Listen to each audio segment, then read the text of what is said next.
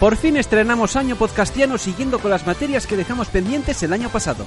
Y lo mejor de todo es que tenemos nuevas incorporaciones. ¿Sí? ¿Y eso cuándo se me ha comunicado, si puede saberse? Te lo dije aquel día cuando no dejabas de babear con las figuras de Cain. Ya, claro, claro. O sea, que has contratado a dos becarios, ese es el tema. De becarios nada, chato. Además, no tengo por qué darte explicaciones cuando yo soy la jefa. Vale, señorita jefa. Entonces, ¿qué hacemos? Pues lo que hacemos todos los días, Pinky. Comenzamos. Cine y televisión. Yakeru Music Station. Super Sentai. Kamen Rider. Merchandising. Power Rangers. Transformers. Taikeru Reviews, el podcast, tercera temporada.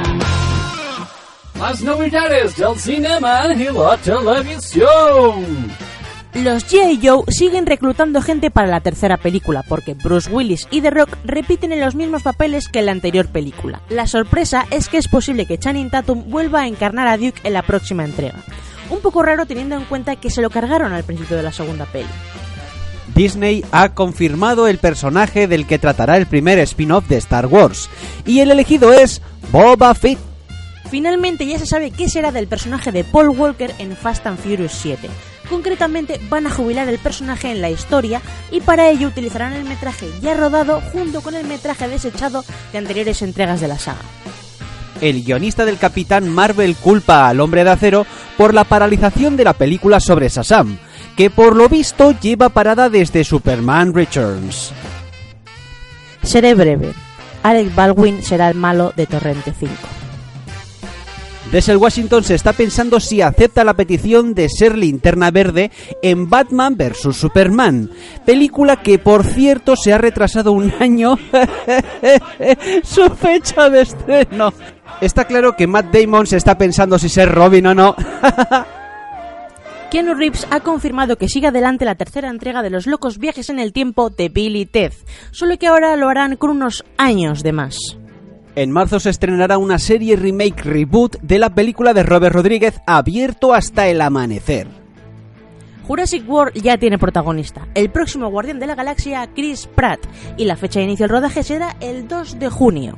Primero fue el wow, qué precios, y ahora es el turno del juego de cartas Magic the Gathering, ese jueguito de cartas al que jugábamos todos en los 90, que tendrá su propia adaptación en la gran pantalla próximamente. Menudo miedo me da. Y el amo del calabozo nos dio cartitas a todos. Y ahora vamos con la sección musical de Yakeru. Yakeru Music Station. Oh yeah. Como que Roger está dando sus últimos coletazos a la espera de escuchar el próximo opening de los Tren Chuchu, vamos a hacer un repaso de las character songs de la serie. En el número 5, Minna Summer Day Hondo de Kyorri Blue alias Nosal. や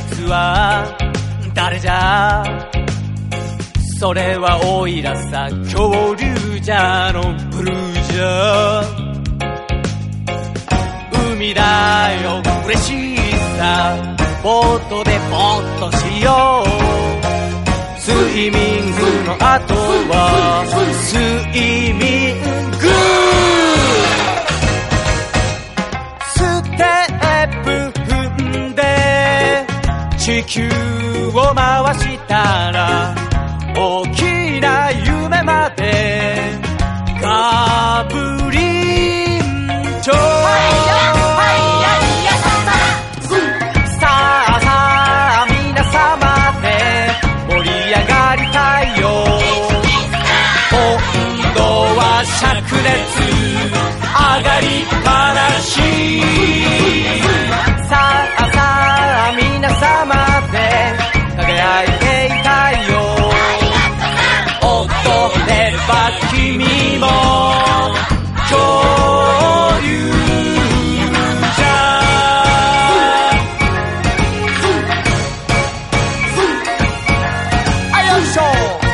En el 4 tenemos Show me call me I'm Ami de Ami, como no, Kyo Ryu que por si no había quedado claro cómo se llamaba.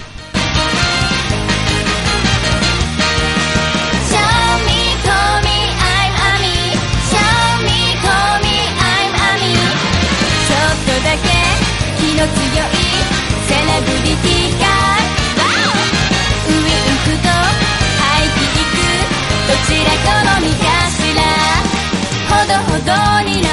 おてんばは無敵。アを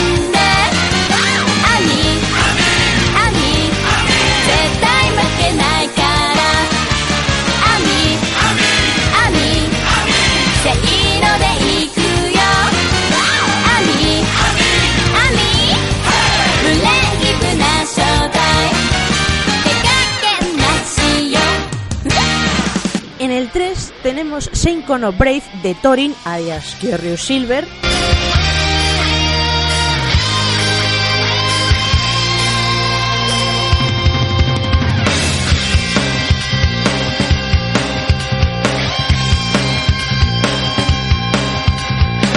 時に迷い悩みながらたどり着いた現代」「闇を明かす本物のブレイブ 探し続け歩いた」「ざわめくこの胸見潜め息づく眩しいほど輝く。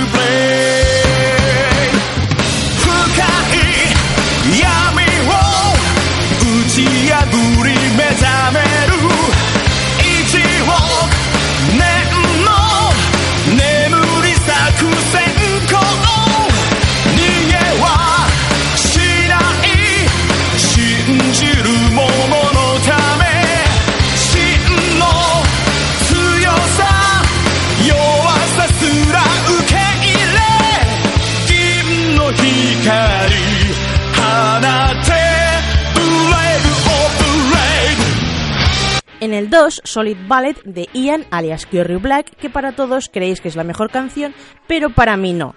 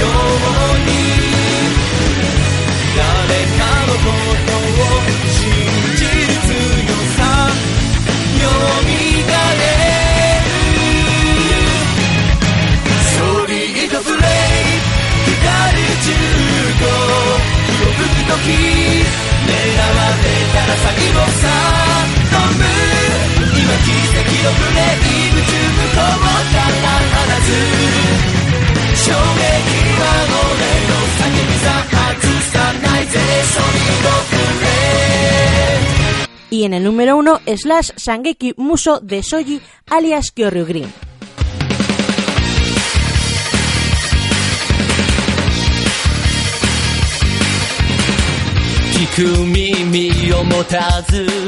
抗っては目をそらした。すべてした顔で。何より誰より強いんだと振り上げた。剣も今は昔。一人きりのままじゃ気づけなかった。強さ今かざした刃に込め飛ばせ飛ばせ飛ばせ誰も追いつけない。スピーディーなプレイ研ぎ澄ませて闇切り裂く。時を超えて繋がる想い一つに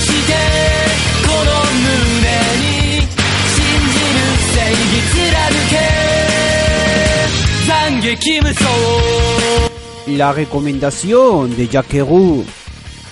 Para no dejar el tema Kyoryu de lado, os voy a enseñar la que para mí es la mejor inserción de la serie, aparte de la de Kyoryu Gold, claro. Que es la de Takashi Matsubara Hoko Bragikas.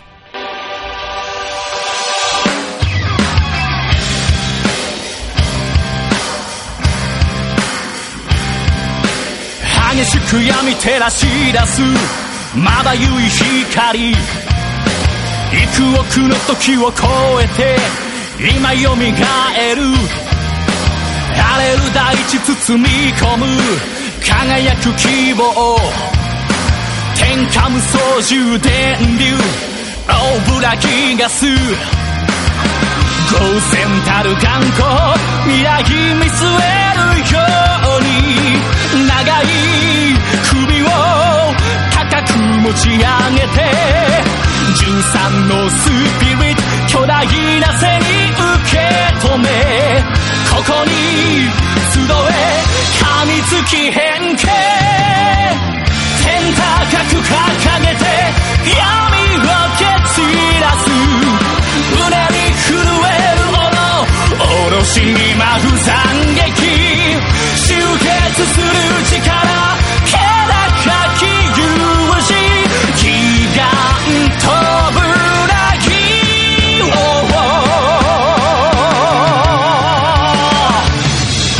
la música acaba de aparecer Bragigas y con esto me da la idea de que pase la siguiente sección.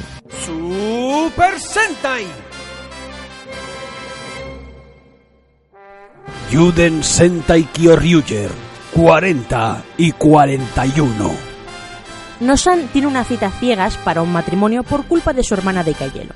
Pero en esta cita se encuentra con Candelila en su forma humana y a la quiero también, haciendo las veces de la supuesta madre de Candelila. Todo esto siendo recreado por sus respectivas sellos. Por supuesto, Candelila tiene un monstruo director de cine por ahí escondido dispuesto a absorber el amor que ella desata de los hombres. Pero como Nosan no es tonto, intenta apelar a la buena parte de la chica, cosa que consigue porque no le quita el corazón, que maja ella. En cuanto aparecen los Kyoryu las peleas se vuelven películas. Nosan se reúne con el enemigo para hacerle entrar en razón para que suelten toda, a todas las personas que han secuestrado.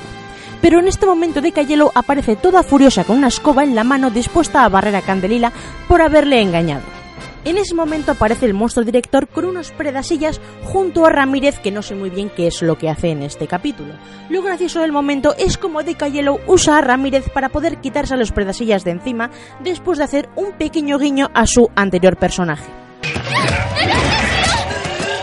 Whoa, strong lady. Los Kyoryu vuelven a aparecer y con ello las peleas peliculeras. Como anécdota, os diré que en la estética de Daigo es la misma que la de Gentaro en Kamen Rider Force, un homenaje a Sakamoto a sí mismo. Después de vencer al monstruo director, en la base enemiga Chaos reaparece con una litosis muy rara. En el siguiente episodio, durante el día de Nochebuena, un montón de devos gigantes atacan en varios puntos del planeta creados por el monstruo devos navideño que, por cierto, tiene la misma voz de Brook de, de One Piece. Hasta tienen la misma risa igual, solo le falta cogerse el violín y empezar a cantar la canción de la Boon. Escuchad.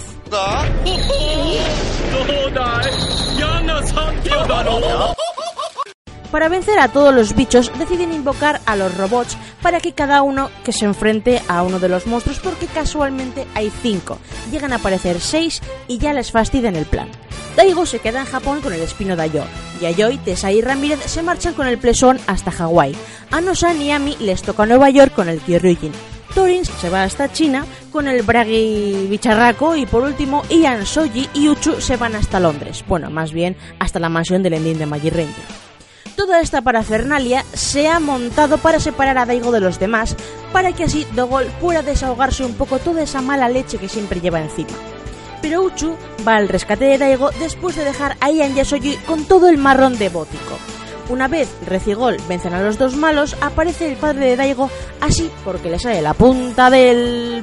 y salvar a su hijo de las garras de Dogol. En el siguiente programa sabremos si Torin y los demás vuelven de sus vacaciones y sabremos quién es de verdad el padre oportunista de Daigo.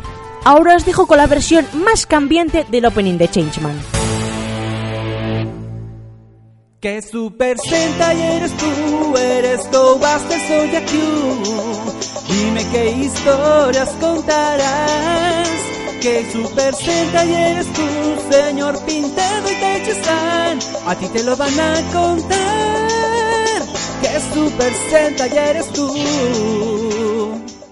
En el episodio de hoy les ofrecemos Los Hombres Cambiantes, una serie llena de acción, intriga, amor, suspense, intriga, suspense, toísmo para parapléjico. Y es que, ¿qué se puede esperar de un Sentai que se llama Changeman? Ahora vuelvo a mi idioma. Pues los hombres cambiantes, claro está, pero que cambian a placer de la noche a la mañana, como que van a un restaurante, piden un chuletón y como que son cambiantes repentinamente que quieren una merluza en salsa con tocino, eh, cosas así. ¿Habéis entendido algo? Yo tampoco. Así que el señor Pintado Kageyama, el príncipe de las letras cambiantes, nos va a contar de qué consta este temario.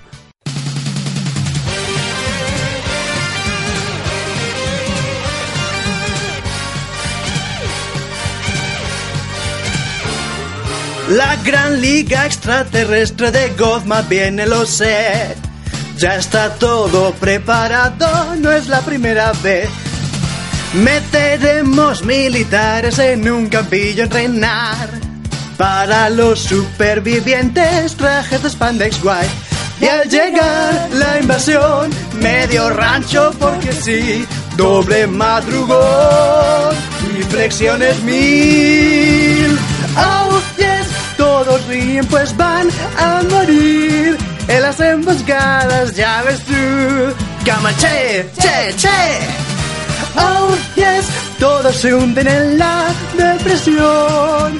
Les darán por detrás igual. La Legión Blitzkrieg, Change Your.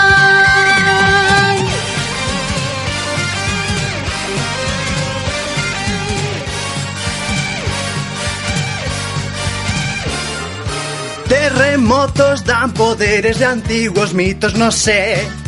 Ya podrían dar los de Thor o de los X-Men. Transformaron chicos en superhéroes de armas tomar.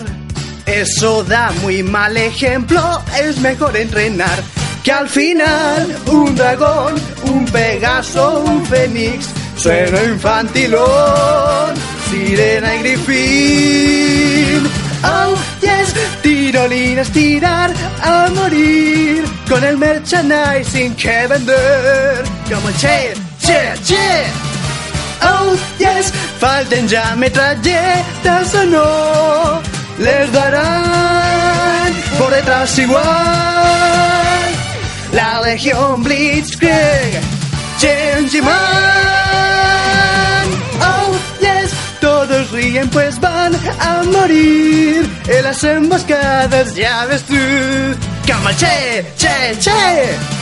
Oh, yes, todos se hunden en la depresión. Les darán por detrás igual. La Legión Blitzkrieg, Change. La Legión Blitzkrieg, Change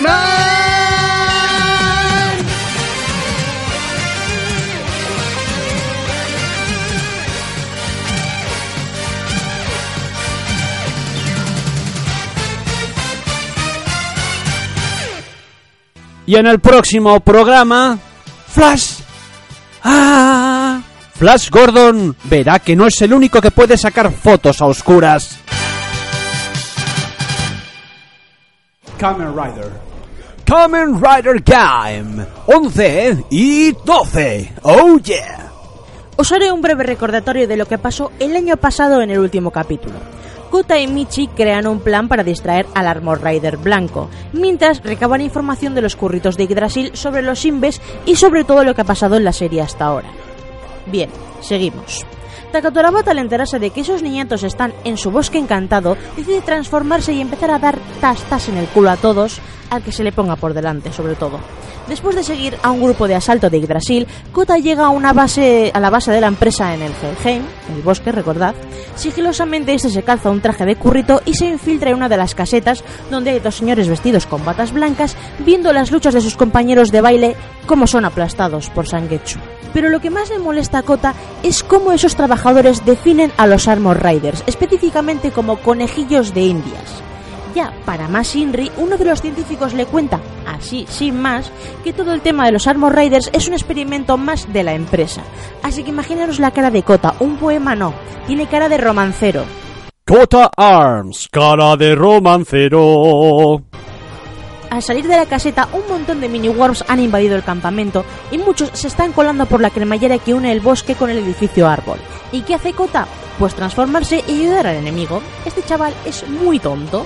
Como los Inves están dentro del edificio, Sengoku Aguri decide dejarlos salir a la ciudad a través de la cúpula del edificio. Está claro que aquí lo que importa son los datos y sobre todo no perder el curro. Cuando todos piensan que el jefe les está salvando, se dan cuenta de que en realidad es Kota dentro de la sandía.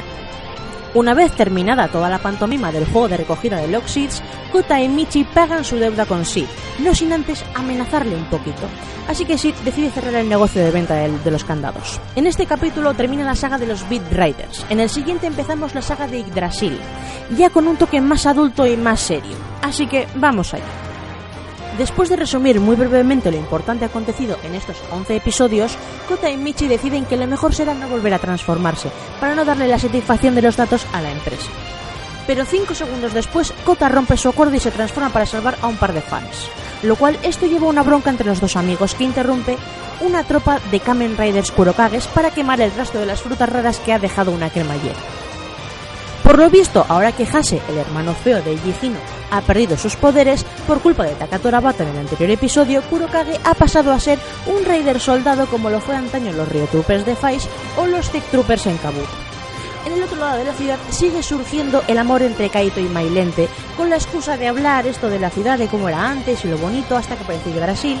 Y cuando Kaito se va, Mailente ve aparecer a su alter ego de ojos bicolores y le suelta otra patraña más sobre el destino, como yo siempre cuando aparece. Qué cansinas esta chaval. Pero sigamos con Kaito, porque se va a retar a Hase y a su equipo cuando se van a transformar, como ya os he dicho antes, el cinturón de Kurokage no funciona, así que usa la Loxix para luchar contra Baron.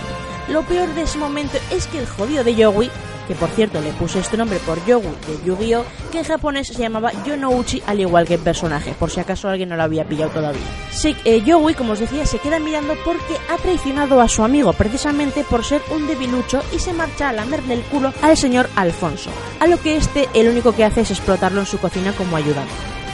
De nuevo volvemos con Kota y Michi porque el mosqueo del ricachón llega a su cúspide total hasta el punto en el que ya no confía en su mejor amigo, ya que Kota tiene una adicción al poder que le da el cinturón, que está a la altura de Kusaka en Face con el cinturón de Kaisa, que ya iba siendo hora, que llevamos tres temporadas y todavía no me había metido con él, con lo bien que me cae. Para terminar, os dejaré con la parte gratuita del capítulo, la evolución de Takatora Bata de Sangetsu a Neo Sangetsu, gracias al Genesis Driver y a la Energy Melon Loxy. Henshin. Melon Energy.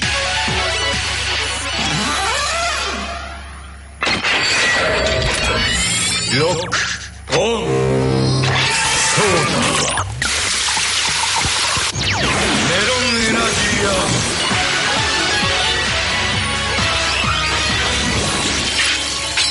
Siguiente programa veremos la decadencia de Hase y qué pasó en realidad con Yuya, el elemento toidiano por excelencia de esta serie. Ahora os dejo con el nuevo Retrospective de Pintado que revisará mi serie Raider favorita de la que tengo muchas ganas de escuchar su versión. A ver si coincidimos o si no tenemos nada en común como me pasa con Erich Amiyategui alias Roboman. En fin, Deno Retrospective.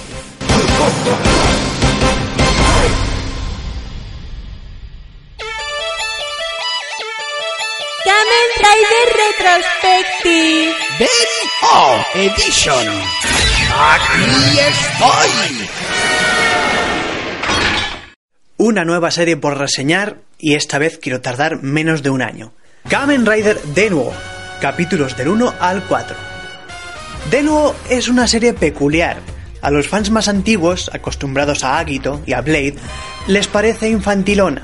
A veces a mí también, como si quisieran imitar un Super Sentai por los colores de los personajes y sobre todo por esos vagones de tren que se convierten en super tanques. Pero al contrario que en la mayoría de los Sentai, Denuo tiene varias lecturas. El protagonista es Nogami Ryotaro, o sea, Ryotaro Nogami de toda la vida, el chico de peor mala suerte del Japón. Cuando va en bicicleta y llega viento, acaba en las copas de los árboles. Cuando va en bicicleta y se cruza un amigo, se choca con él. Me daba miedo lo que le pudiera pasar cuando usara la moto. Pero además están los tripulantes del Denliner, el tren del tiempo. Van persiguiendo a los Imagines, unos seres incorpóreos representados como unas luces doradas que flotan. ¿Te acuerdas de aquel vídeo del 2007 de ovnis sobre Tokio? Eran los Imagines. Se meten en tu cuerpo, toman una apariencia basada en tu imaginación, eh, te sale un montón de polvo del cuerpo, ahí se cae al suelo, la arenilla se reúne y ves al Imagine delante de ti mirándote desde abajo porque, claro, acostumbrado a ser una esfera de luz etérea, se piensa que da igual tener las piernas arriba que abajo. Entonces el Imagine te dice que pidas un deseo. Sí, son genios. Son lo que en las mil y una noches llamaban los jeans. De hecho, creo que esa es su etimología. De haber licenciado esta serie en España, bien podrían haberlo traducido como Imagenios. Contrata a Imagenio ahora con 12 megas. No, no, no, no lo contrates. Una vez te han concedido el deseo, y tienen mucha prisa, así que van a trabajar a desgana y mal, usan su magia para abrirte por delante y saltar a tu mismo interior, viajando por el tiempo a tus recuerdos más vivos. En cambio, los del Imagenio te abrían por detrás. No sé cómo se las apaña Ryotaro, pero un pandillero le da una paliza por torpe. Tan torpe es. Sin querer encuentra un pase del Denliner que ha perdido Hannah, una chica que vino desde el futuro persiguiendo a los Imagines, porque acabaron con su futuro y tiene un contrato con el dueño del Denliner. Pero el pandillero que le pegó a Ryotaro también ha perdido algo, un llavero, muy importante para él por sus recuerdos asociados.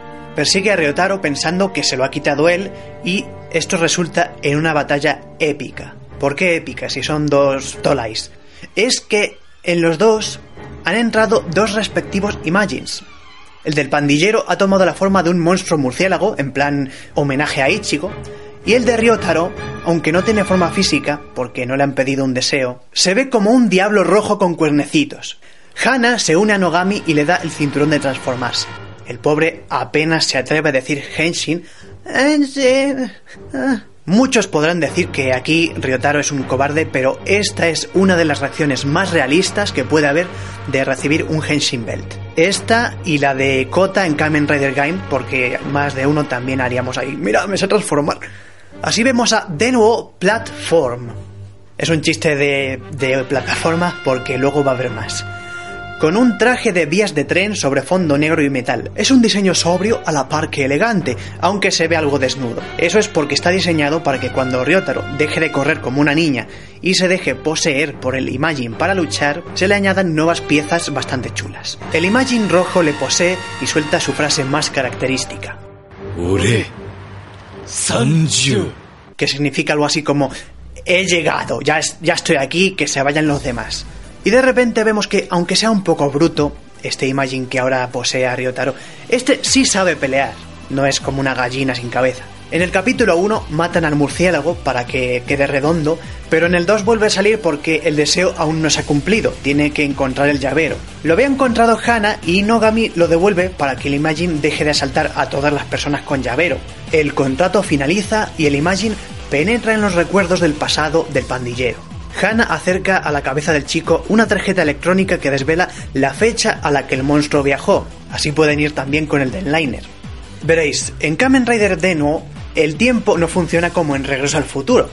Aquí el pasado está hecho de recuerdos, o sea que si en el pasado el Imagine destruye un camión hecho de madera, desaparece la casa con la que la harán. Pero desaparece en el presente, con las personas dentro diciendo ¿Qué pasa con mi casa? Es decir, las actualizaciones y cambios se manifiestan directos en el 2007, desde donde el Imagine hizo el contrato. No se crea una nueva continuidad, sino un mero empalme, un apaño. Cuando lo normal sería que si un monstruo quema tu madera, en un año te dé tiempo a comprar más.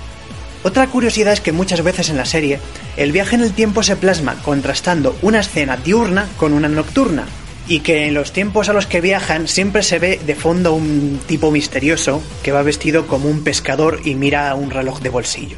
La fórmula de esta serie se parece mucho a otras de Kamen Rider en que hay personajes episódicos con obsesiones. En Oz nos centrábamos en sus deseos, en Wizard en sus esperanzas y aquí en sus recuerdos. Así como en Oz los Yamis venían de deseos desbocados y en Wizard los Phantoms... Eh, puteaban para llevarles a la desesperación, Enden o los esporádicos consiguen sus deseos a cambio de un mal servicio. Lo dicho, tenían que haberles llamado Imagenios. Un Imagine les visita, piden un deseo, el Imagine la lía parda por ahí, y cuando ven que toda esa obsesión venía de aquel suceso del pasado que tanto recuerdan, comprenden que durante todo el tiempo se habían dejado arrastrar por un deseo que no les convenía y que tienen que superar. Es un reflejo de lo que pasa en la vida, que dices de peque...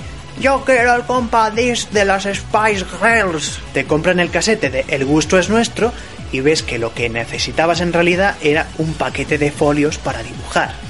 El Imagine rojo se queda con Ryotaro. Como sin un deseo no puede tomar forma física en el mundo material, solo le vemos dentro del Denliner. Y como parece que se va a quedar mucho tiempo, habrá que ponerle un nombre. Ryotaro propone uno. Mi héroe de niño era Momotaro. ¿Momotaro? No me pienso llamar así. ¿Y qué tal? em, Momotaros. Momotaros. A esta le dicen que ha tenido una hija y es capaz de llamarla hijas. Al menos no llamó al Imagine Momo 2007. Momotaros, como su color rojo indica, es muy pasional. Le cae mal a Hana. Puede que porque en estos primeros episodios no dude en amenazar con barras de metal y con botellas a los humanos que le molestan. Así como de quitarle dinero a Ryotaro mientras le está poseyendo para comprarse un traje molongi. Pero sobre todo porque Hana proviene de un futuro que desapareció por culpa de los Imagines. Si no desapareció ella también fue porque, al igual que Ryotaro, es un punto de singularidad. Es decir, es inmune a los cambios en la continuidad. Recuerda el pasado, aunque los demás no. Como cuando tú te acuerdas de que antes el Spider-Man de los cómics estaba casado, y tú te acuerdas pero tu primo pequeño cree que siempre ha sido soltero, porque empezó a leerlo después del retcon de Mephisto, algo así. Por último, aunque el cuento de Momotaro es uno de los más famosos de Japón y lo han versionado en cientos de mangas y animes como Doctor Slump, Doraemon, Kochikame, recordémoslo un poco. Momotaro nació de un melocotón que encontraron unos viejos campesinos. En poco tiempo creció muy fuerte, es como Kaguyahime pero en tiarrón. Dio tres monedas de oro a un perro, un faisán y un mono, para que le acompañaran a Onigashima, la isla de los demonios, donde los mató a todos y volvió rico. ¡Tokubritis! ¡Ay, va qué morrazo! Hoy, aquí va Ranger. Akiba Ranger Season 2, episodio 6. El Dr. Payne anda esperando en una cola para comer mientras aparece una chica vestida de una mascota un tanto cutre, dando cupones de descuento, claro, como es tan habitual en Japón. Pero el Dr. Payne no perdona, no la perdona. O sea, le echa una bronca brutal a la pobre chica y eso que está trabajando ahí. Es como cuando nosotros vamos al banco y le echamos la, la- la culpa al que está... Bueno, no, me, que me. En la base secreta, Nobuo se hace listo por tener antes que nadie la figura de la película de Seth Kyun, que la logró en el mundo ilusorio gracias a su nuevo poder que ya dijimos hace el año pasado. Pero ahí entra Luna rauda y veloz diciendo que va a tener un cuarto miembro de los Akiba. ¿Un cuarto miembro los Akiba? Eh, sí, pues parece ser que es una chica idol llamada Choco... Chocotano, no sé qué, una cosa así. Vamos, una idol muy famoso en el universo Akiba. Pero Nobuo le dice que se deje de hostiadas y que se prepare para la batalla. El maltrecho Pain crea un nuevo monstruo aparentemente mono hace un encuentro casual con nuestros héroes. Nobuo se queda enamorado de la monosidad de la chica robot hasta que convierte a unos críos mamones en vegetales. ¿Perdona? ¿Los convierte en vegetales y el Dr. Payne es vegeta? ¿Qué coño está pasando aquí? Ambos tres se transforman mientras la robomona o robomona espera tranquila tomando un té. Te tomo tranquilo. El problema es que Nobuo tiene cierta predilección por las chicas monas robotizadas, algo que utiliza la enemiga para plantarle una bomba en toda regla. Sí, dinamita de la buena. Y con Akiba Red Kao, no que eh, eh, Kao, que yo, ¿vale? Las mujeres empiezan a dar mandabunda.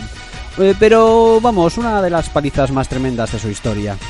Malsina, que pasaba por ahí, flipa a ver a Red sin hacer nada y colado por los huesos de la chica mona robot. Hay que joderse. Nos remontamos a las historias de Nobuo cuando era un solo niño. Resulta que cuando era niño, la primera robot que apareció en el Super Sentai le dejó totalmente impresionado.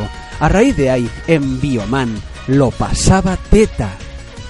Y hasta ahí puedo leer. Pero justo a tiempo aparece una misteriosa heroína. Ella es... ¿Chocotan? Eh, sí, la misma que Nobuo decía que pasáramos de ella.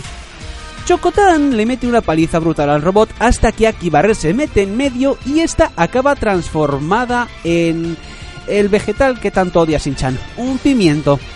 Y el problema es que esta idol tan conocida se ha convertido en un personaje del Baron Lord en la realidad. Y en este momento volvemos a Nobuo a contaros otra vez todo lo que os he contado de él cuando era chiquitín, su fetiche robot femenino.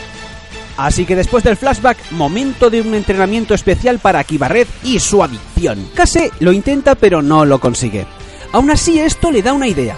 Hace que Nobuo vuelva al mundo ilusorio para ayudar a Yellow y a Blue. Mientras estas dos luchan, este llega intentando no mirarla. A la robochica. O robopilín, como queráis. Momento perfecto en que aprovechan las chicas para ponerle una bolsa en la cabeza a la robopilingui. Pero esto no funciona porque rápidamente se la quita y sigue propinándoles palizas sin cuartel. Y de repente el narrador de Changeman va narrando las hazañas para realzar a Kibarret su confianza. Por lo que se pone en modo super y acaba superando, ¿eh? Super... Eh, el miedo fusionando ambas armas, la espada y el Moe Moe Zeta Kyun, y acabando por fin con la jodilla robot. ¿Por qué termina con ella? No solo por Changeman, no solo porque Pintado haya hecho la canción justamente en este programa, vaya casualidad, sino que realmente en el casco tenía una pegatina negra y por eso no, venía no veía un cagao. Vamos, que se podía haber cargado a las dos amigas suyas y no hubiera pasado nada.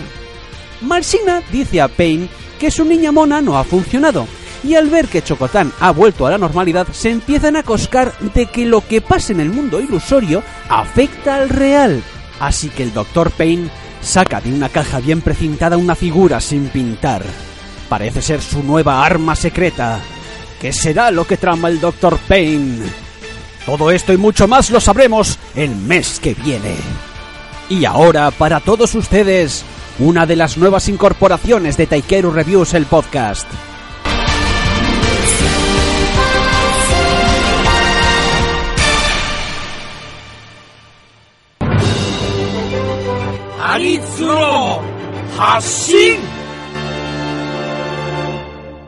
Hola amigos de Taikeru Reviews. En este podcast son comunes las secciones sobre Transformers y Tokusatsu, pero no es lo único de lo que sabemos hablar. Hoy estrenamos nueva sección en la que hablaremos de uno de mis géneros de anime favoritos, los mecha. Y qué mejor para empezar que hablar de uno de los mechas de la edad dorada de, este género, Gunbuster. Gunbuster no es más que el nombre del robot. La serie en cuestión se llama Top Wo Nerae, que significa apunta a lo más alto. Se estrenó en el año 1988, producida por el estudio Gainax y dirigida por Hideaki Anno, ambos responsables del estreno años después de Neon Genesis Evangelion. La serie comienza con una chica llamada Noriko y su deseo de ser piloto espacial para así poder luchar contra los seres que amenazan constantemente con destruir el sistema solar.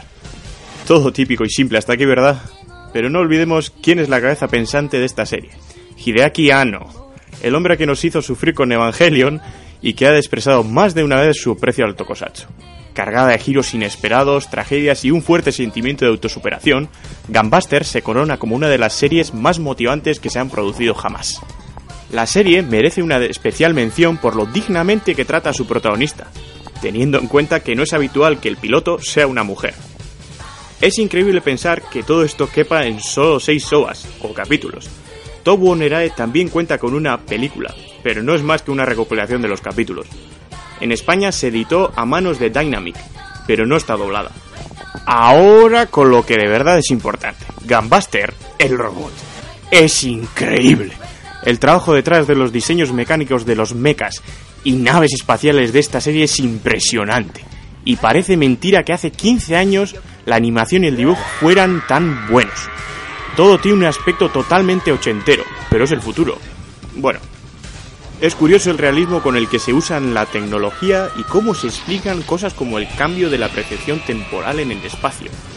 Al hablar de Gunbuster, hablamos de una combinación de las dos Buster Machines que se pasan tres cuartos de serie en producción. Es curioso que de los seis OVAs, Gunbuster sale poquísimo. Teniendo tan poco tiempo de pantalla, es difícil creer que se pueda causar tanto impacto, ¿no? Gunbuster es un titán de metal de 240 metros de altura, alimentado de dos núcleos de fisión. En su armamento, para la lucha contra los invasores, cuenta con un poderoso rayo láser en su cabeza, misiles nucleares en los dedos y colisionadores de hadrones en sus piernas y brazos. El ataque final de Gunbuster es curiosamente una Rider Kick, el Super Inazuma Kick. Dada la popularidad de Gunbuster, ha sido parte de una franquicia de juegos sobre super robots, Super Robot Tyson, no confundir con Super Hero Tyson. Hizo su última aparición en la tercera entrega de la serie Alpha, y hace poco se ha anunciado su regreso para el siguiente capítulo de la saga Z, Jigoku Gen, que significa capítulo del infierno que curiosamente será la primera vez en la historia de la franquicia en la que coincidan Gunbuster, Evangelion y Gurren Lagann. ¿Emocionados? Solo yo. En cuanto a figuras se refiere, echadle un vistazo a la que sacó Revoltech, o la de Super Robot Chogokin, que cuenta con todos los accesorios posibles, hasta el... ¡Spoiler! No lo digas que si no se lo pierden. Cierto, cierto. Espero que disfrutéis esta serie. Y hasta la próxima. Open Get!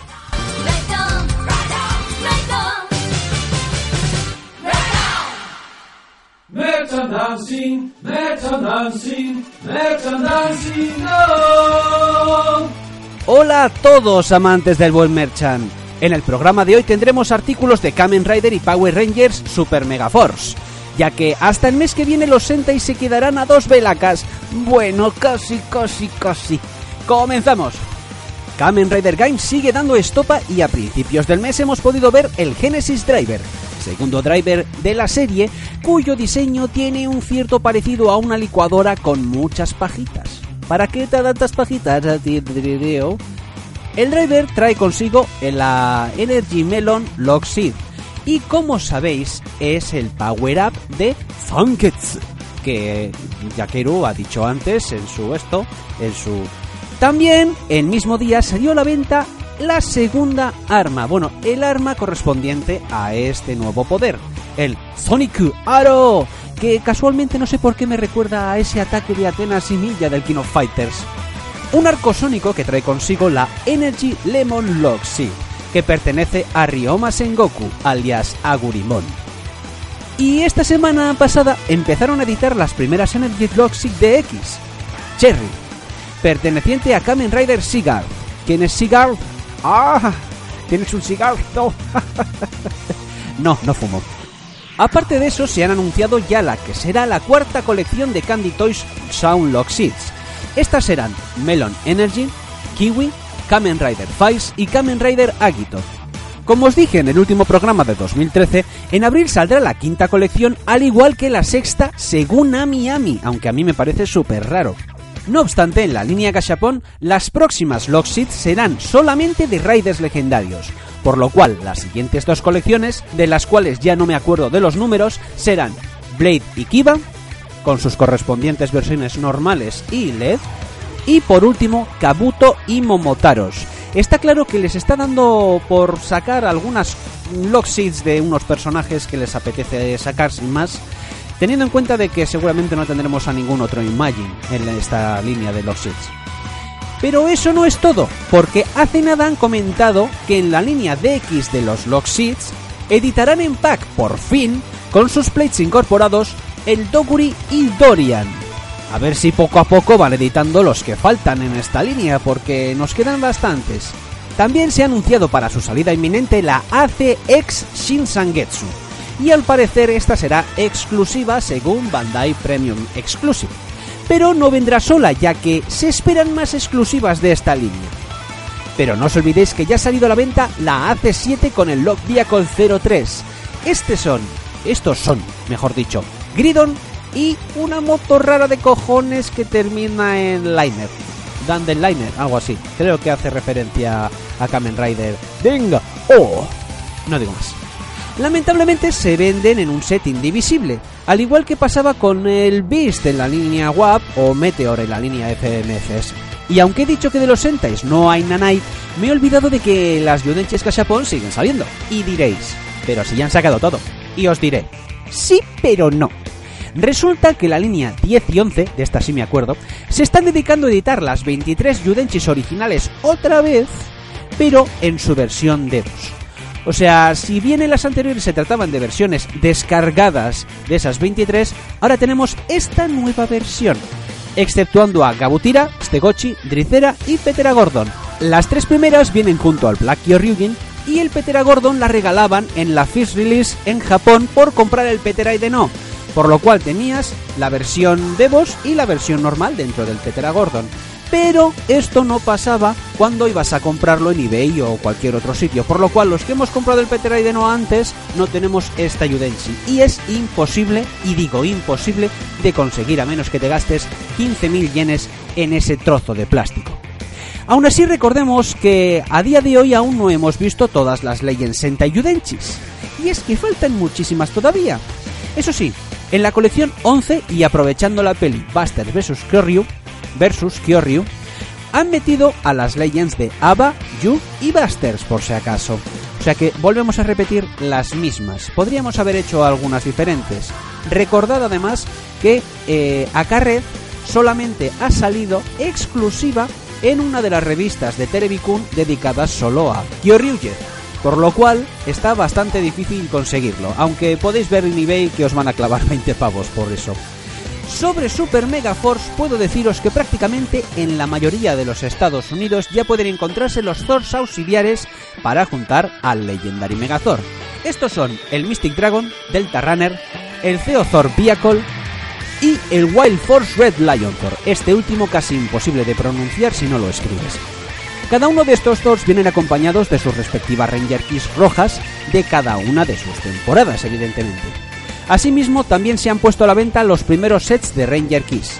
Los sets vienen en paquetes de 3 y por el momento solo hemos visto a los Super Mega Force, Mega Force, Samurai, Wild Force, los Galaxy, Lightspeed Rescue y Mystic Force. Las figuras tradicionales también han hecho su aparición, pero ahora la cosa radica en que son una pulgada más grandes que las anteriores figuras, por lo cual ha causado algo más de controversia de que lo normal. Y por último también deciros que han sacado a la venta las armas de los Super Mega Force con una Ranger Key por cada arma. La Super Mega Saber o la espada viene con el Blue Ranger y la Super Mega Gun o pistola así como sin más viene con el Green Ranger. Y ahora, señores y señoras, vamos a ponernos serios porque vamos a hablar de las grandiosas novedades del mundo de las SH Figuarts, solo para coleccionistas. Para mediados de año, preparaos porque va a estar calentita la cosa. Empezamos por las Figuarts de Gaim. En mayo podremos encontrarnos con Gaim Orange Arms y con Baron Banana Arms, así como la Sakura Hurricane y la Bloody Rose o como se llame. También casi ya en verano tendremos el Power Up de Ceronos, Ceroform. Y por lo que parece no será más que un repintado del molde original de Ceronos que cuesta 1500 yenes o 900 yenes en Mandarake, con algún que otro cambio como de Neve en forma de arma. Claro, pero ya está. Y del universo Dragon Ball finalmente se nos presenta F18. Y decir que por lo visto en las imágenes que hemos visto tendrá un molde muy al estilo de las Precure o las Sailor Moon. Sí, con esos tumorcillos a lo Figma en las rodillas. Vendrá al parecer con una cabeza extra para Krillin y el controlador remoto que servía para fulminar a esta. Así que está claro que tanto Tamashii Nations como Toei tienen algo que ver porque te dejan trozos de otras figuras en otras figuras. Así te tienes que comprar las dos. Y por último en el mundo Sentai terminamos con el último miembro de los U-Rangers, Tiger Rangers o Boy para los colegas. Y decir que, como sabéis, será la única Figuarts que en Estados Unidos y en Japón serán moldes diferentes. En su versión Yellow Ranger utilizará moldes parecidos a la Pink Ranger, pero sin falda, claro está. Por lo que estoy seguro que habrán indecisos que no sepan cuál comprarse. Pero sé de algunos en Taikeru Reviews y en Power Rangers Community Spain, que nos acabaremos comprando las dos. Y para finalizar, comentaros que el mes que viene llegarán los Chuchukyuyer, digo los Tokyuyer o los TQyer. Y os puedo adelantar que el merchandising vendrá calentito. Y que en dos meses la Televicun lanzará el primer trenecito como regalo en la revista, así que, sin más que decir, hasta el programa que viene.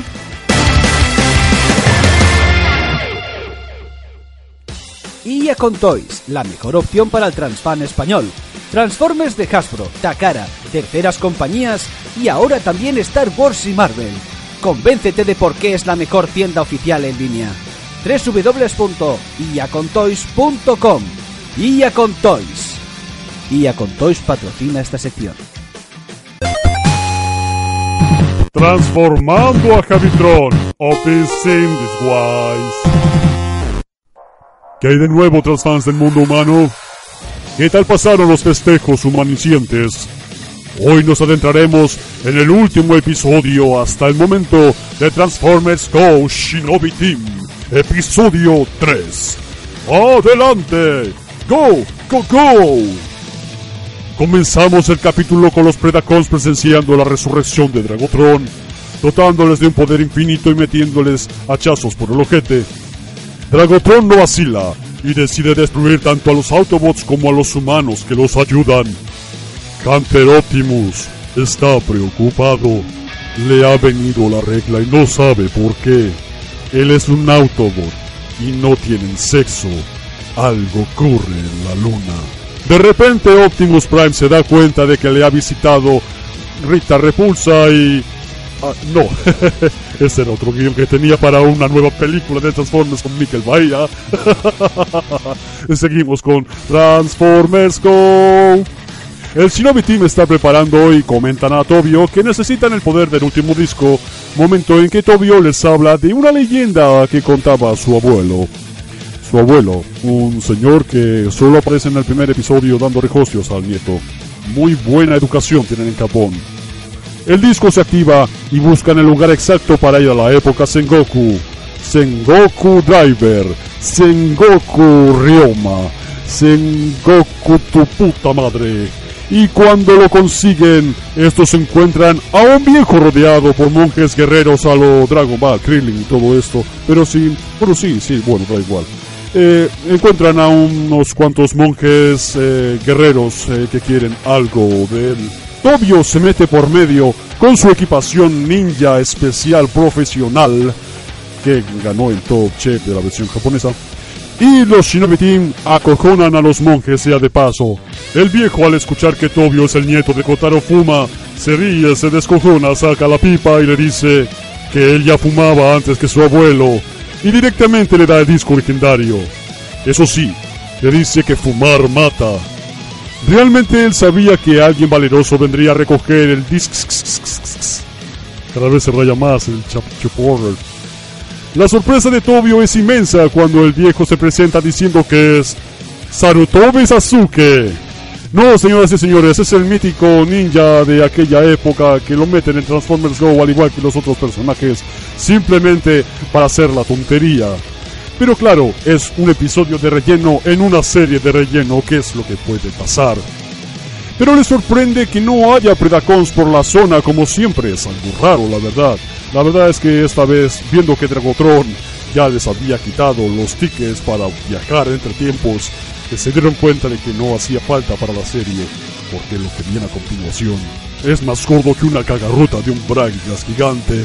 Pero de todas formas, ellos vuelven de nuevo a la época, a su época, a la época donde nacieron, y ahí es cuando aparecen los Predacons, conservados y tienen buena pinta, tanta pinta que parece que les estuvieran esperando. El Shinobi Team se transforma en modo robot y los Predacons lanzan un ataque combinado con los nuevos poderes que les ha metido Dragotron por el filtro solar. Mientras, una luz azulada muy parecida a un dragón se está acercando a la Tierra. No, amigos y amigas, no es el dragón Shenron de Dragon Ball Evolution. El Shinobi Team se combina en Gohisho y logra ponérselo difícil a Gaidora. Cambio de combinación dos veces Y finalmente acaban derrotando a esos Predacons tan molestos que solo salen en esta serie y que no salen en Beast Hunters. A lo que al parecer el cansancio les ha hecho mella. Aún así, ni de lejos están derrotados, puesto que Go Keki Show va a asestar el golpe de gracia a esos maleantes y tal que un meteoro, no confundir con la versión latina de Speed Racer, Dragotron aparece con su colosal poder. De hecho, Dragotron me gusta más que Megatron, y eso que solo tienen el Tron de diferencia. y justo en ese preciso instante, ese dragón que no era el Shenron de Dragon Ball Evolution, acaba cayendo, descubriéndose quién está tras esa estela azulada. Otra abominación de copia mía llamada Optimus X Prime, la nueva digievolución de Hunter Optimus. Dragotron se queda atónito mientras X Prime, a partir de ahora XP, le dice que le parará los pies cueste lo que cueste y se termina el capítulo. La verdad es que casualmente en este episodio pasan cosas novedosas e interesantes que despiertan mi robótica curiosidad. No obstante, hasta la Televicun correspondiente al mes de febrero con salida a finales de enero, no habrá más episodios.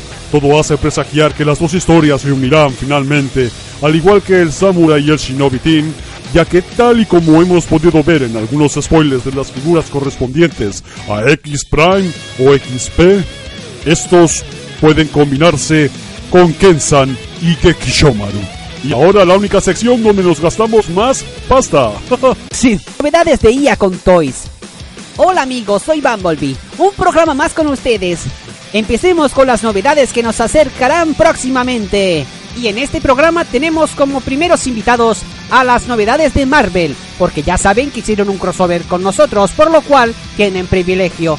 Star Wars algún día también. Nueva y si son los rumores ciertos, última wave de Marvel Universe y que en esta última wave han intentado juntar todas las figuras complicadas de conseguir dentro de esta sublínea de 3,75 pulgadas, como son Rhino, Misterio y Thanos. Primera wave de la línea Avengers Infinite, nueva línea que se rumorea será la sucesora de Marvel Universe a esta escala que hemos dicho antes, en la que vemos también personajes de lo más complicado y poco vistos dentro del universe, como son Wasp, Hyperion o Hyperion, eh, no sé de Marvel, y la nueva línea Platinum dentro de la misma línea, o sea que sería una sublínea, es algo de una línea rara, es como el metro de Madrid. Salimos con las terceras compañías y esta vez con los Transformers. Megasteel MS03 de la compañía Megasteel. Esta es la primera figura completa por parte de esta compañía y se basan en Blaster de IDW. Después de la salida al mercado del Soundwave, World of Cybertron y Fall of Cybertron o FOC, los fans creíamos que saldría un Blaster parecido y no un remodelado del mismo Soundwave. Y esta compañía ha dado un salto para que este carismático personaje que tanto se ha hecho querer en IDW. Luego tenemos TFC Project Ares Flong ah. Qué cosas más raras ponen. De TFC Toys, claro está. Esta compañía, entre otros, ha hecho a Hércules Devastator, Urano Superior y varios addons para otras figuras. En este caso se basan en Predaking de G1, haciendo lo que ya había demostrado antes hacer. Rediseñar estas figuras manteniendo el espíritu de generación 1 con la tecnología que tienen hoy en día. ¿Y por qué lo hacen? Es obvio. Sacar un anime componente central de Ares, esta es la segunda pieza, uno de los brazos de Ares. Como nota curiosa, este Gestal tiene los conectores del mismo tamaño que los Power Core Combiners y son totalmente interactivos con ellos. TFC Prometheus Gumball, también de TFC Toys. Y esta figura está basada en Defensor de generación 1. Se decantaron por hacer esta figura porque desde hace tiempo rondan fotos por todas las convenciones de este Gestal Prometheus, pero retrasaron este proyecto para sacar el Proyectares, por lo que al final ha visto la luz como su primer componente, Gumball, que no confundan con esta serie que dan en Boeing. Es uno de los pies de este Gestal de 5 piezas y saldrá en mayo del 2014 al igual que el anterior que hemos dicho. Y ahora vamos a lo oficial, Takara y Hasbro, porque tenemos ya los pre-orders para el MP20 Wheeljack. Y ya les ha costado porque después de demostrar su maestría para convertir los personajes de Generación 1 que tanto nos hicieron soñar cuando éramos chiquitos, no de la calzada, sino chiquitos, viendo la tele las auténticas, nunca mejor dicho, obras maestras como han sido Pro, Stick, Red Alert, ahora nos sorprenden con uno de los científicos del grupo de los Autobots, Autobots, Autob, Wheeljack.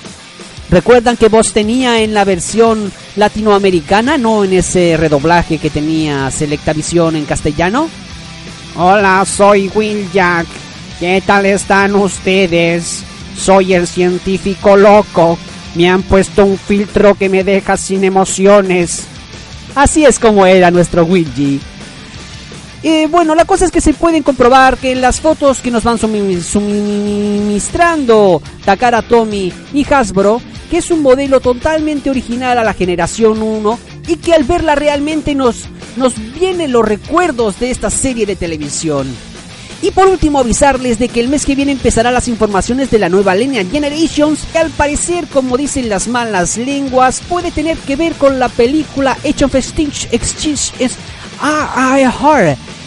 o por lo menos eh, parte de las figuras de su línea.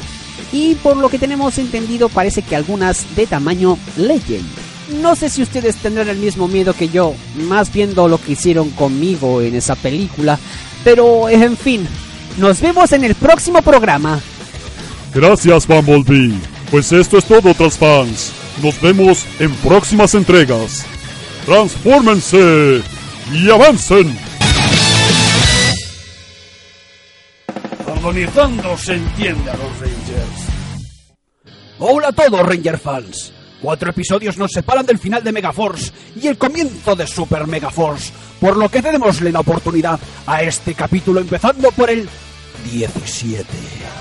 Gosei les da el día libre a los chicos y estos se ponen a hacer el bobo como siempre, menos Noah que está echando una partida de ajedrez contra Robonite y este no deja de perder. Después de una graciosa escena, Metalalis y Brack conspiran una vez más y tras la risa típica y malvado del malvado y malévolo Brack, títulos de crédito.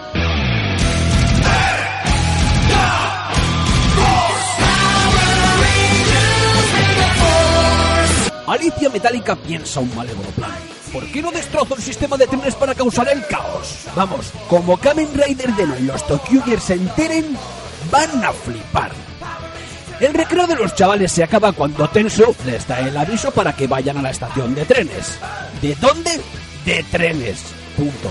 Que no se engañen. La verdadera historia de este episodio es de un padre con su niño que anda esperando a la madre que viene en un tren regional y al avisar por megafonía que los trenes van con retraso, pues todos se desesperan y cuentan en voz alta sus problemas y sus movidas que no interesan a nadie. Mientras, los Rangers luchan contra Alice y recibiendo como buenos Mega Rangers y como de costumbre se pira dando pistas de su plan la robo Alicia esta, todos empiezan a buscar en diferentes medios de locomoción algo y volvemos al niño pedante, puesto que se encuentra a Robonite y le empieza a contar su vida literalmente. Aparte de que actores buenos parece que Nueva Zelanda se han acabado. Y bueno, la cosa es que le acaba dejando al Robocaballero un poco agilipollado con tantas cosas que no comprende. Abrazos, madres, fecundación in vitro, ¿qué es eso? Pero entonces Tensu les dice, ¿qué es lo que pasa? Rebobina. Tensu, dos veces ya. Aquí, está... ¿Qué está pasando aquí? Me estoy poniendo tenso. Alicia Metálica ha puesto un pepinardo bombardino en el tren que viene con la madre del niño pedante. ¡Qué casualidad! Pero no, realmente es algo un poco más enrevesado. Ya sabéis que Toy siempre tiene que meter la mano. Los Rangers andan jodidillos con los Lugis y falta poco para que todo explote. Pero ahí radica la tensión del capítulo porque resulta que la bomba no estaba en el tren, sino en el puto puente. No, en el del abuelo no, el puente de verdad, el que traspasa lo que es ese.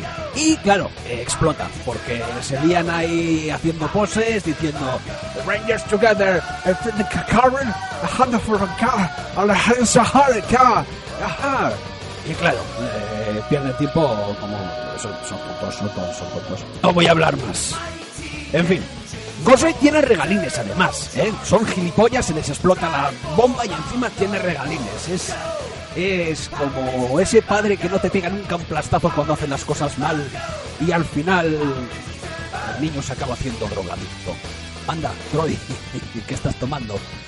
Bueno, el caso es que le da regalines a los Rangers.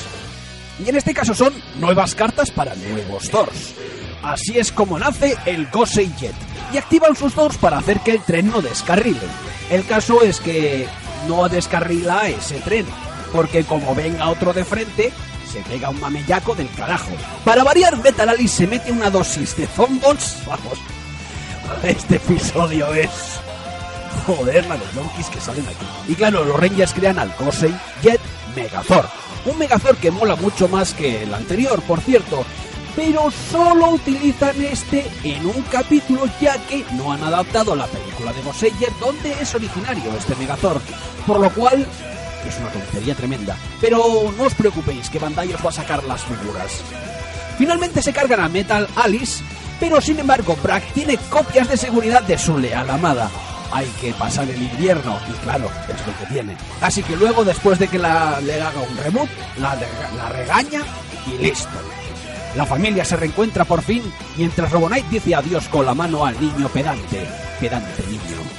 Y sus compañeros le pillan el fraganti, por lo que el episodio acaba con las mismas coñas que en el principio. Fin. Gosei, dinos cuál es tu puntuación para este episodio. Muy bien, un 2, ya era hora de que fueras un poco benévolo, cabrón. Pues esto ha sido todo. En el programa que viene fliparemos en colores con las malévolas intenciones de Malcor. Que el poder os proteja. Ahora lo digo yo ya que no está el F5. Y ahora os dejo con una nueva sección. No os la perdáis.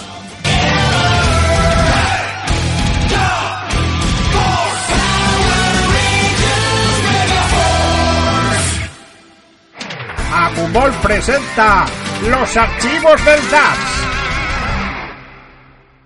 Hola a todos, me llamo Agumon y seré el encargado de contaros todo lo que acontece en el mundo digital. En esta nueva sección haremos un breve repaso por todas las sagas de la serie de anime, empezando por la de mi antecesor, Digimon Adventures, y concluyendo por la última, Digimon Cross Wars Hunters o como se llamaba. En cada programa hablaremos de una saga y posteriormente de las noticias que pueden surgir sobre el mundo Digimon. Así que como diría mi hermano Masaru, para ser un hombre has de abordarlo todo sin remordimientos.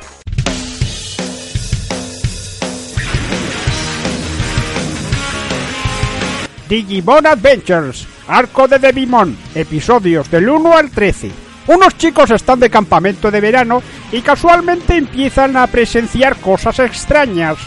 Unos meteoritos que caen del cielo hacia ellos y actos seguidos son transportados a un mundo desconocido multicolor. No nos han fumado nada, es el mundo Digimon. Ahí son acogidos por unos animales extraños llamados Digimons, quienes serán sus compañeros en este hostil mundo. Los niños elegidos, pues así lo llaman los Digimons, son Taichi Yagami, Sora Takeuchi, Yamato Ishida, Takeru Takaishi, Koshiro Izumi, Yo Kido y Mimi Tachikawa, o Mimi Tachikawa. Aunque en España les conocemos tal y como los rebautizaron en Estados Unidos. Tai, Mat y Shiteka. El resto de los nombres son los mismos. En los primeros episodios vemos como cada Digimon, Agumon, Gabumon, Patamon, Tentomon, Gomamon, Digimon y Palmon, van evolucionando a su nivel campeón, o sea, sí, Greymon, Garurumon, Kabuterimon y Kakumon, Mirdramon y Togemon. Si es que ser un Digimon es como tener una enciclopedia andante. Menos Patamon, que misteriosamente no puede hacerlo. Pero resulta que en la isla que cayeron, la isla File, acecha un oscuro Digimon llamado Devimon que intenta separar a los niños elegidos para poder engañarlos uno a uno y eliminarlos. Y el caso es que vuelven a reunirse todos y Patamon entonces digievoluciona en... Angemon, dando su vida para derrotar a Devimon y así poder salvar el mundo digital. O eso era lo que ellos creían.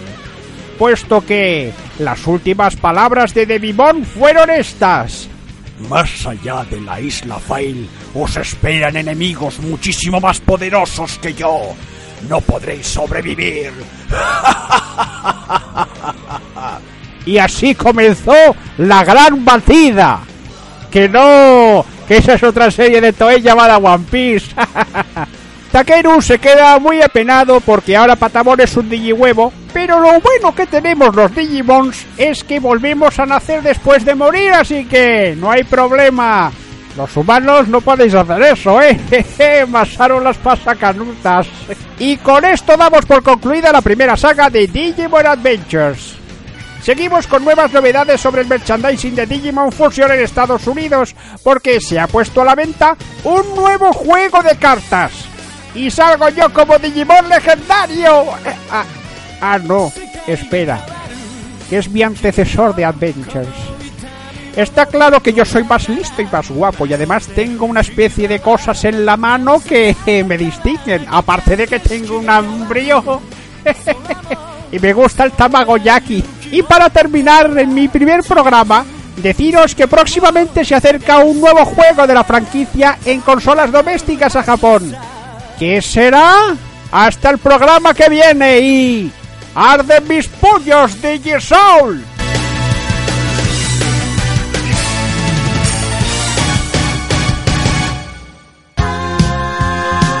La movida.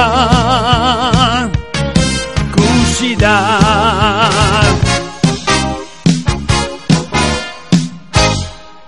Hola a todos, colegas, ¿cómo lo lleváis? Es difícil volver de Navidades casi a finales de enero, ¿verdad? es lo que nos pasa a los japoneses, que nunca se nos pasa el arroz. y es que como aún me dura la cogorza que me pegué con Kageyama Moyo, Yamagata, Edo y compañía, pues no sé muy bien lo que estoy diciendo. Así que... ¡Ay, me ahogo y todo! Así que aquí tenéis al invitado de esta semana, Gazpacho de los Fruitis. Hola, Quillo. ¿Cuánto tiempo me tenía esperando ahí, mozuelo? Que seré una piña, pero una piña con mucha umbría y valentía. ¡Anda! ¡Hostia! Pues sí que eres una piña de verdad. Joder, qué cogolón que llevo, la madre de Dios. ¡Ay! Y yo pensando que era una broma cuando me lo había dicho Kageyama. ¡Qué cabrón! Oiga, señor, menos cachondeo, cantante de pacotilla. Que seguro que ni siquiera es capaz de cantar ni María de la O. Perdona, Gazpacho, que aunque siga encogorzado no te permito que me hables así delante de mis oyentes. Así que aplícate el cuento. Chaval, digo, piño, digo, cosa, vaya. Salió el autoritario. Y ya le decía yo a Moshilo. Oso, ¿para qué irme yo a la radio si nadie nos recuerda? Y de seguro que estos humanos se nos reirán de nosotros, pero vamos, seguro. Mira lo que pasó con Kumba, que intentó aniquilarnos cuando se encontró la sexual adecuada y que te utilizó a ti como consolado, Moshilo, que parece tonto a veces. Pincho era el más listo, fíjate. Se fue a todo y mira, le metieron en la serie esa llamada de Digimon echando viruta. Aunque claro, como el pobre se había engordado lo menos 57 kilos, pues claro, ya aprovecharon. ¿Eh? Así que, señor Kushida, respetémonos si no le importa. Vale, vale. Un momento. ¿Ese mochilo del que hablas también es una fruta? Sí, claro, es un plátano de Canarias. Vaya.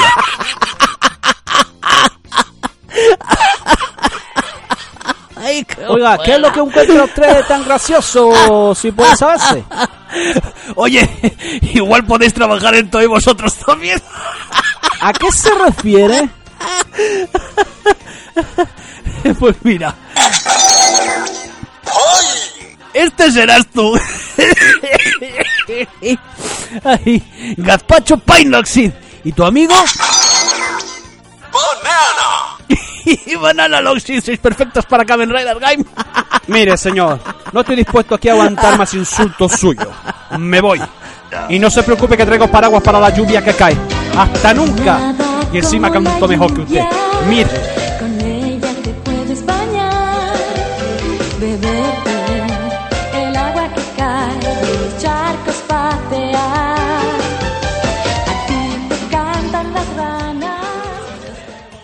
Pues nada, parece que Gazpacho se ha ido a ritmo frutícola. Así que nos quedamos sin, sin cierre. Y con el cogozor que tiene, la, oh, la verdad es que no sé, no sabía ni qué cantar. Así que bueno, voy a coger... Eh, ahí va, una copita que ha quedado aquí. Ay. Yo no sé qué tienen los rusos, pero hasta el programa que viene. Kushida está ahí, ¿no?